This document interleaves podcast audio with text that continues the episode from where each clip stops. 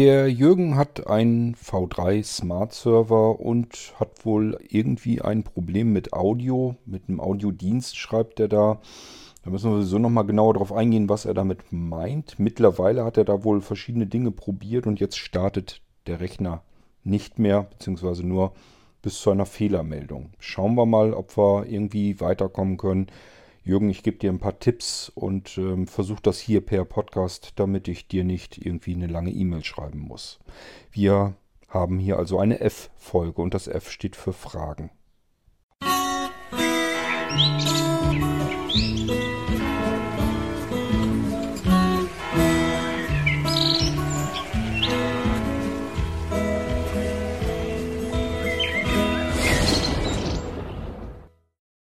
So, Jürgen, du schriebst hier was davon in deiner E-Mail, dass irgendwie du eine Meldung und irgendwas bekommen hast, der Audiodienst sei deaktiviert.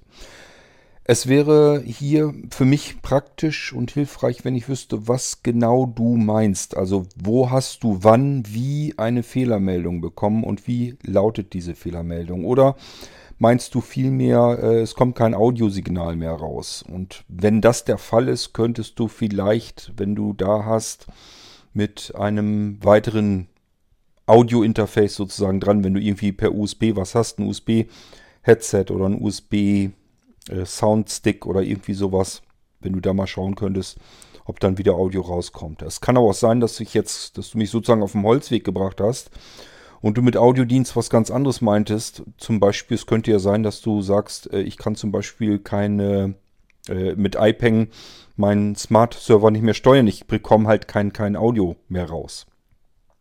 Ich bin ein bisschen irritiert, weil du eben sagtest, der Audiodienst sei deaktiviert auf dem Rechner. Da müsstest du mir nochmal sagen, wann ist das passiert? Woran machst du das fest? Kommt nur irgendetwas nicht raus oder kriegst du da eine Fehlermeldung oder was genauer meinst du damit? So, du hast dann aber herumprobiert und hast festgestellt, es funktioniert sowohl, also der Audiodienst sei deaktiviert sowohl auf dem V1 Hauptsystem, du bist dann rüber in das V3-System, dort sei das gleiche Spiel. Ähm, jetzt, wie gesagt, das ist nämlich nicht ganz unwichtig. Wenn du jetzt mit Audiodienst beispielsweise meinst, dass der Medienserver nicht funktioniert und du eben mit iPeng keine Musik steuern kannst. Das geht auf dem reinen V3-System gar nicht, weil das V3-System als Wartungssystem eigentlich gedacht ist. Und das ist nicht immer so, dass ich die vollständig mit einrichte, dass die im Prinzip alle Funktionen, die das Hauptsystem äh, hat, auch dort einrichte.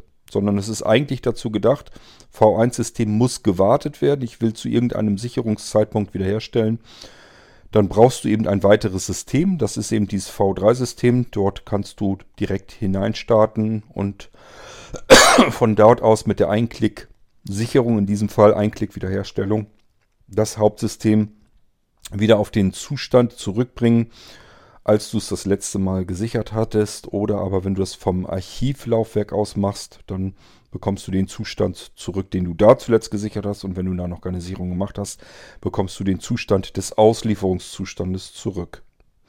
So, da der Auslieferungszustand der Zustand ist, wo dein Gerät getestet ist und wo alles funktionierte und lief, wäre es vielleicht nicht verkehrt, wenn wir das Gerät wieder in diesen Zustand bekämen. Du schreibst jetzt, dass du eben ähm, da irgendwie wohl herumprobiert hattest und das Betriebssystem jetzt gar nicht mehr startet, äh, dass es da eine Fehlermeldung gibt. Das ist diese kryptische Nummer von Microsoft, mit der man im Allgemeinen fast nichts anfangen kann. Also wenn überhaupt, hat man noch Glück, dass sie darauf hinweist, ob man es mit einem Treiberproblem hat oder womit auch immer.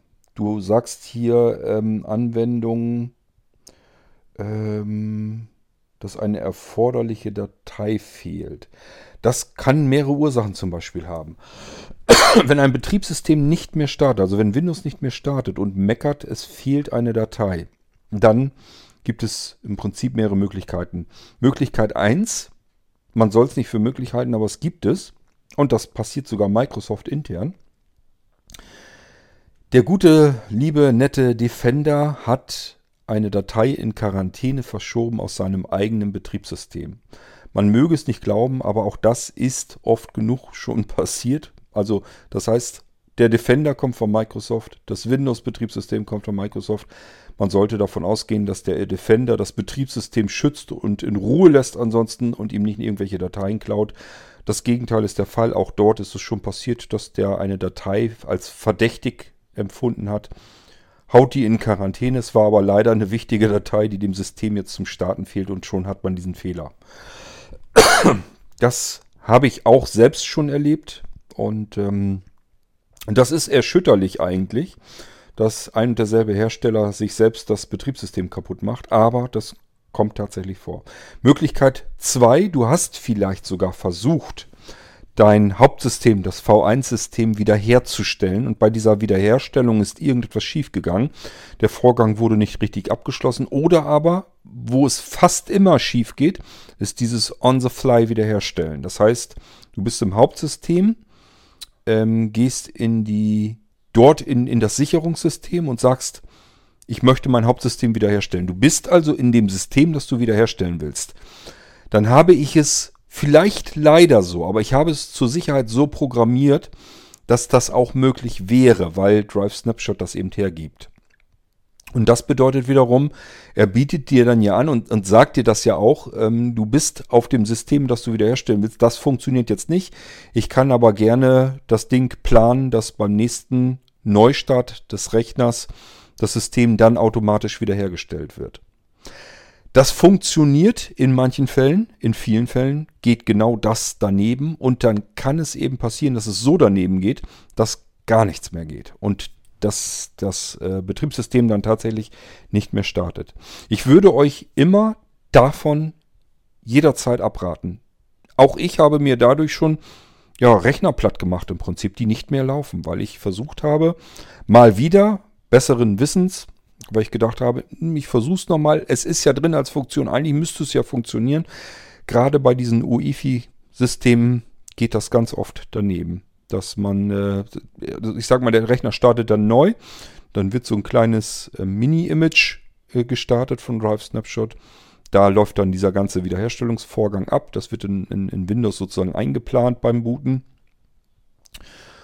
Und äh, das ist extrem fehleranfällig. Da kann ganz oft was passieren. Und wenn da was passiert, dann kann man sich sehend manchmal noch irgendwie so ein bisschen behelfen.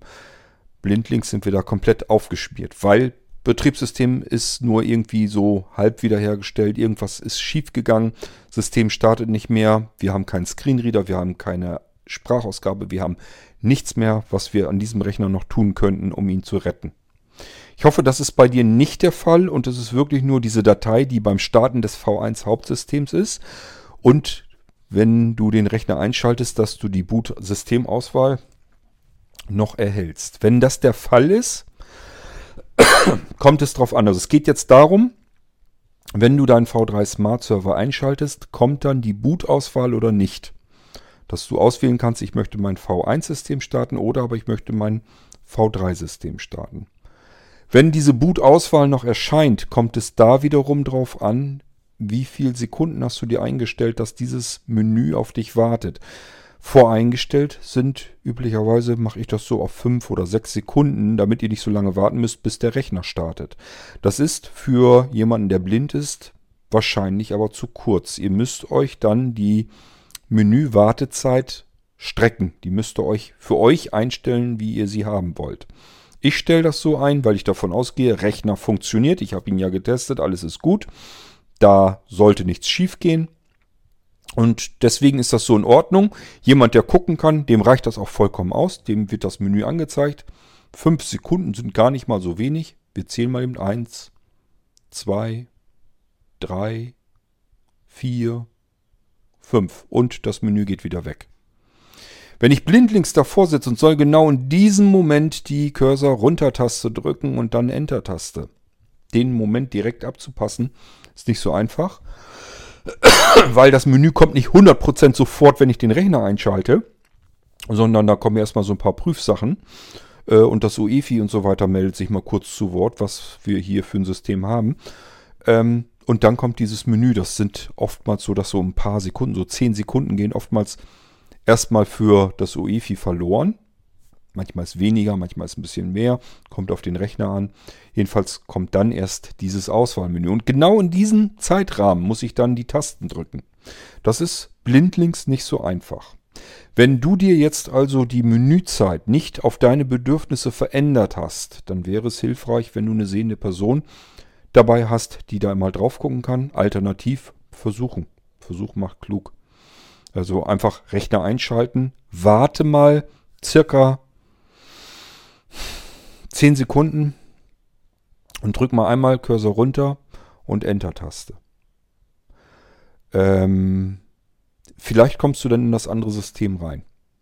Und wenn nicht dann, und du merkst, es funktionierte nicht, dann probier es ein bisschen weniger. Dann zähl einfach mal so 6, 7 Sekunden und probier es dann nochmal. Und wenn das auch nicht klappt, nimmst du ein bisschen mehr. Zählst du bis 15 Sekunden und drückst dann Cursor runter und Enter-Taste. So, dass du jedenfalls dieses Zeitfenster abpasst und damit das andere Betriebssystem startest. Wenn du keine sehende Person bei dir in der Nähe hast. Wenn du eine hast, dann ist es viel einfacher zu sagen, eigentlich müsste hier gleich im Auswahlmenü kommen, kannst du mal bitte gucken und dann einmal mit Cursor runter und Enter-Taste mir das andere System starten, damit du wieder in das noch funktionierende Betriebssystem kommst.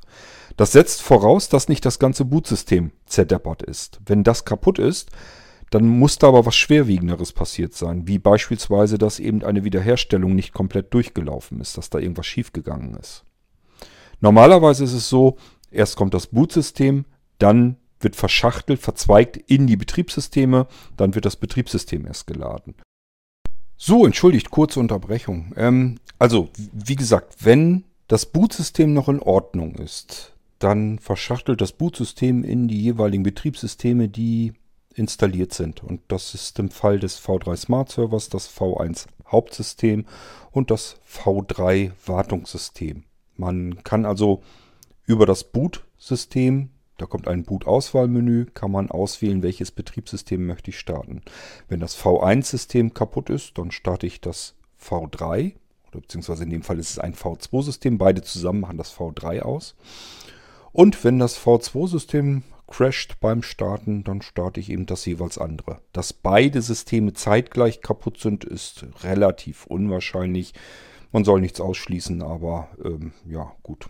Das ist dann aber auch wirklich ein sehr unglücklicher Zufall. Schlimmer ist also, wenn das Bootsystem kaputt ist. Wenn das davor also schon crasht, dann komme ich ja in diese Bootsystemauswahl nicht. Aber dann muss auch schon einiges passiert sein, weil die ganzen Bootsystemdateien und so weiter sind ja auf versteckten, geschützten Laufwerken von Windows. Und ähm, dass man da was kaputt kriegt, dann muss man schon mit irgendwelchen Imagern herumgefummelt haben. Das heißt, das Drive Snapshot versucht hat, äh, das Betriebssystem wiederherzustellen. Der fasst dann natürlich auch diese versteckten kleinen Boot-System-Laufwerke an. Und äh, wenn da irgendwas schief geht, ja, dann ist es auch richtig schief gegangen. Dann äh, hilft es alles nichts mehr. Dann müssen wir gucken, wie wir das Ding wieder ans Laufen bekommen. Jürgen, du musst eigentlich jetzt wirklich nur gucken, komme ich in das andere Betriebssystem rein. Wenn das geht, dann hast du ja dein ganzes System gesichert. Und dann musst du eigentlich nur mit der Wiederherstellungsfunktion zusehen, dass das System, was nicht mehr funktioniert, wieder zum Laufen kommt. Dann musst du das wieder ähm, hinbekommen, dass das wieder startet.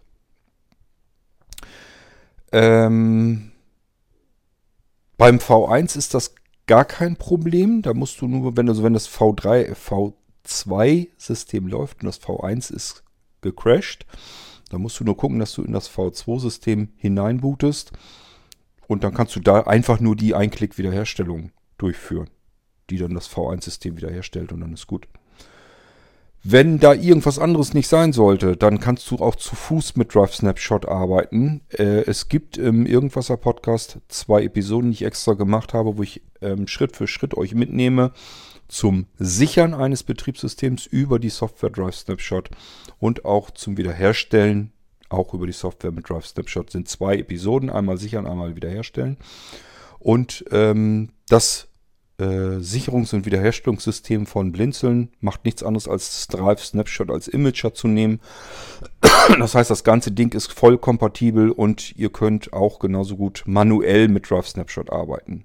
Falls da irgendwas nicht richtig so sein sollte, wie ihr das euch vorstellt. Wenn da irgendwas schief geht, gehen tut das alles. Wichtig ist nur erstmal, ihr müsst auf ein System wieder draufkommen. Eins muss laufen, damit ihr das andere wiederherstellen könnt. Gut, ich hoffe, du kommst soweit ein Stückchen weiter. Also Ziel muss sein, ein lauffähiges System noch zu starten, von dort aus dann das andere System kontrolliert, Screenreader kontrolliert wiederherstellen. Und ähm, wie gesagt, Warnung ähm, ist nicht on the fly wiederherstellen, also nicht die interne Funktion von Drive Snapshot zu benutzen, damit das System sozusagen beim nächsten Neustart sich wiederherstellt, weil da viel zu viele Fehlerquellen drin sind, wo was schief gehen kann. Aufgrund des UEFIs und so weiter. Das ist alles möglich, dass da Fehler passieren können. Und immer wenn was schief geht, ist das halt richtig doof. Vor allen Dingen bei diesen UEFI-Systemen, wo ich nicht mal eben schnell wieder sagen kann, starte mal eben schnell hiervon oder starte davon und starte mal eben von einem USB-Stick und so weiter und so fort.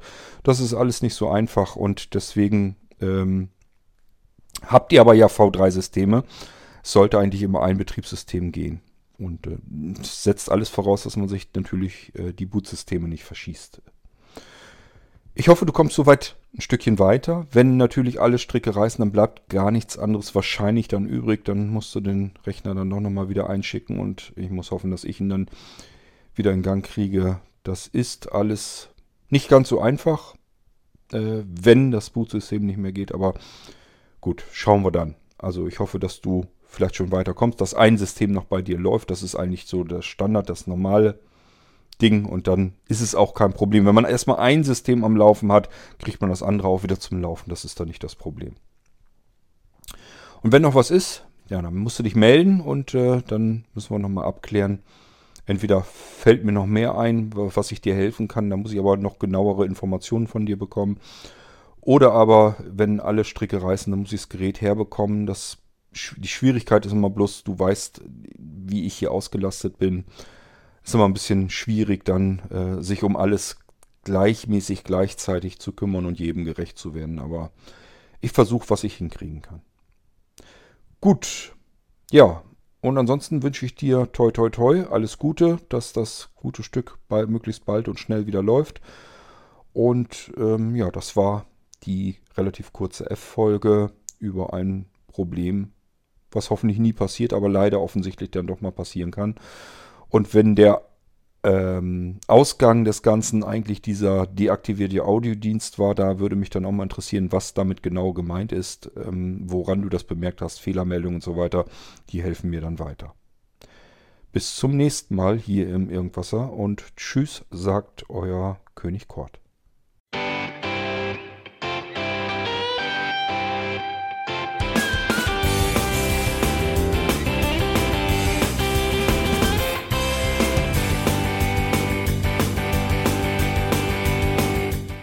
Das war Irgendwasser von Blinzeln. Wenn du uns kontaktieren möchtest, dann kannst du das gerne tun per E-Mail an podcast.blinzeln.org oder über unser Kontaktformular www.blinzeln.org. Blinzeln schreibt man in unserem Fall immer mit einem D in der Mitte. Wenn du möchtest, kannst du uns sehr gerne auch einen Audiobeitrag auf unseren Podcast Anrufbeantworter sprechen. Der hat in Deutschland die Telefonnummer 05165 439 461. Und wenn du uns aus dem Ausland anrufen möchtest, dann ersetze einfach die erste 0 gegen die 0049 für Deutschland. Wir bedanken uns für dein Interesse und freuen uns schon darauf, wenn du auch beim nächsten Mal wieder mit dabei bist.